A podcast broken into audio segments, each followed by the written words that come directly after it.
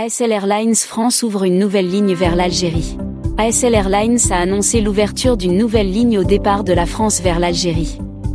Il s'agit de la ligne Mulhouse-Constantine, tant attendue par la forte communauté algérienne dans cette région de France. ASL Airlines France desservira Constantine à raison d'un vol par semaine, au départ de Mulhouse, chaque vendredi à compter du 28 avril 2023, lit-on sur le site de la compagnie. Concernant les prix, le vol Mulhouse-Constantine en aller simple, programmé pour vendredi 28 avril 2023 est affiché à 82,56 euros, c'est-à-dire avec uniquement un bagage de 10 kg. Le prix remonte à 112,56 euros si le passager veut inclure un bagage en soute de 23 kg, selon le site de réservation d'ASL Airlines.